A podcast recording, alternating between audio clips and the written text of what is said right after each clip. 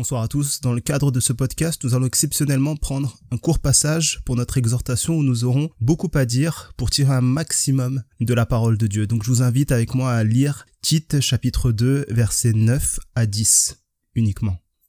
Au nom de Jésus, exhorte les esclaves à être soumis en tout à leur maître, à leur plaire, à ne pas être contredisants, à ne rien détourner, mais à montrer toujours une parfaite fidélité afin de faire honorer en tout la doctrine de Dieu notre Sauveur. Amen. Donc dans le podcast précédent, on a parlé de la sainte doctrine. Donc on avait vu qu'elle était adaptée vraiment à tout type de personnes, donc les familles notamment. Et ici, il est fait mention des esclaves. Donc dans ma version, qui est la version Colombe ou la version second 1978, où ici il fait mention des esclaves face à leur maître. Toujours dans le cas de la sainte doctrine, je tiens bien à préciser. La question qu'on peut se poser ici, c'est pourquoi parle-t-on d'esclaves? La Bible est-elle pour l'esclavage? Avec un tel texte, approuve-t-elle l'esclavage? Donc voilà aussi une question qui peut ressortir de notre lecture.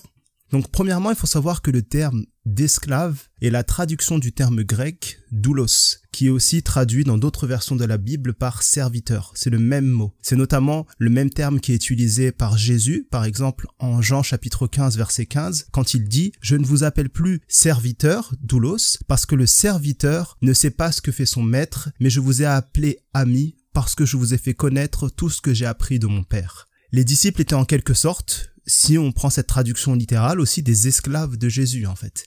Il est vrai qu'aujourd'hui entendre le mot esclave est dur à cause de notre culture, influencée par l'arrière-plan historique que nous avons eu, mais surtout suite aux conséquences du péché, où des hommes et des femmes furent traités de manière atroce, euh, je vais pas revenir dessus. De plus, à l'heure où je fais ce podcast, l'ère des slogans tels que Black Lives Matter, qui peuvent rappeler le racisme dans les ethnies, compliquent davantage le dialogue, donc ça c'est évident. Or la Bible, ici, ne fait aucune polémique, mais elle veut juste sanctifier notre vie comme euh, la parole de Dieu, elle est utile toujours pour nous corriger, comme on le dit, pour nous instruire dans la justice et pour nous exhorter. Ainsi, je vais préférer l'utilisation du terme serviteur plutôt que d'esclave dans mes explications, car étymologiquement, le mot esclave est dérivé de sclavus, qui désignait au Xe siècle des prisonniers du Moyen Âge. Ainsi, personnellement, pour ne pas garder cette empreinte trop péjorative historique, je vais préférer utiliser le terme serviteur. Parce que dans notre ère, on va dire euh, post-biblique, les esclaves pourraient ou pouvaient avoir des conditions presque d'objets et non d'hommes ou de femmes, euh, ce qui n'est totalement pas le cas dans la Bible. Et ça, on peut voir plusieurs exemples. Je peux vous citer un exemple qui est le centenier qui souhaitait que Jésus guérisse son serviteur uniquement en disant un mot, en Matthieu chapitre 8 versets 9 à 13, et dont Jésus a pu même louer sa foi. Donc euh, ici, on peut voir que en aucun cas le serviteur était une sorte d'objet à traiter, mais au contraire une attention particulière auquel portait le centenier. Ainsi, le terme doulos est dans tous les cas à remettre dans son contexte biblique, car il précise en effet une différence de statut claire, mais en aucun cas amoindrit la valeur humaine. De plus, la Bible l'utilise pour parler de la relation entre Jésus et ses disciples, donc je l'ai lu tout à l'heure, Jean chapitre 15 verset 15, mais également pour parler de la condition de Jésus dans son incarnation, dans son humilité, euh, Philippiens chapitre 2 verset 7, mais également la relation des apôtres avec Dieu en tant que serviteur de Dieu en Jude verset 1, mais également en 2 Pierre chapitre 1 verset 1. Donc voilà déjà pour ce qui est du terme esclave que vous pouvez retrouver dans certaines Bibles. Il ne faut pas forcément le prendre avec notre culture, mais il faut regarder comment la Bible emploie ce mot et comment elle considère effectivement ce serviteur ou cet esclave selon comment on souhaite prendre la traduction.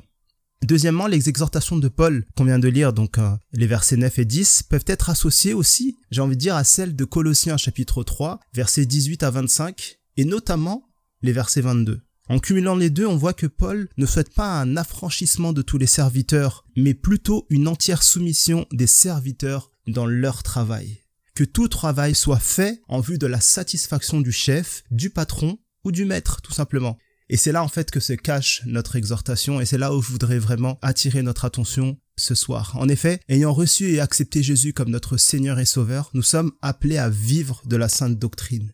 Nous ne sommes pas appelés à arrêter nos études, arrêter notre travail pour dire que nous allons servir le Seigneur, bien que je n'exclus pas qu'il y ait des appels et des ministères particuliers, bien sûr. On aura le temps d'en reparler. Et pour ça, je vous laisse lire, notamment 1 Corinthiens chapitre 12, verset 29. Mais ce que je pense ici, c'est que Paul montre ici que nous pouvons et nous devons servir le Seigneur dans notre travail, en le faisant avec fidélité, soumission, sans hypocrisie, c'est-à-dire pas en essayant d'être faillot au, regard de l'homme, mais à contre-cœur, mais avec sincérité comme si nous le faisions pour le Seigneur et parce que nous le faisons pour le Seigneur. Et cela est conforme à la sainte doctrine ou à la doctrine de Dieu notre Sauveur comme il est mentionné ici dans ce passage. Ainsi, je souhaite nous exhorter, et je m'inclus dedans, à vivre dans cette sainte doctrine, y compris dans notre travail. Servir le Seigneur et vivre selon la sainte doctrine.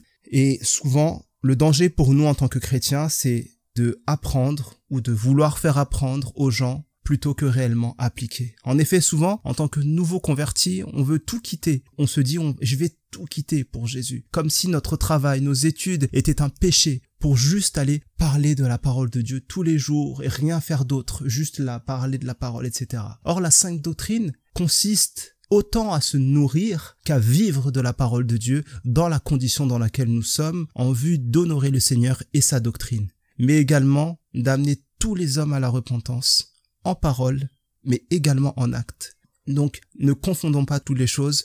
Ici, on peut voir que à chaque fois quand Paul parle de l'esclave et du maître, il y a aussi une notion en fait de servir dans le travail, dans la condition où on est, qu'on fasse les choses réellement pour le Seigneur. Et pour toutes ces personnes qui disent voilà, maintenant j'ai accepté le Seigneur, je vais abandonner tout, j'abandonne mes études, je vais abandonner mon travail, je vais faire des choses que pour le Seigneur. Et là, vous avez un contre-exemple clair ici où Paul appelle la personne qui travaille, même si c'est un travail qui est difficile, de serviteur d'un maître, il incite cette personne à continuer et à travailler pour la gloire de Dieu, pour honorer la sainte doctrine. Et s'il y a quelque chose à quitter, c'est le péché.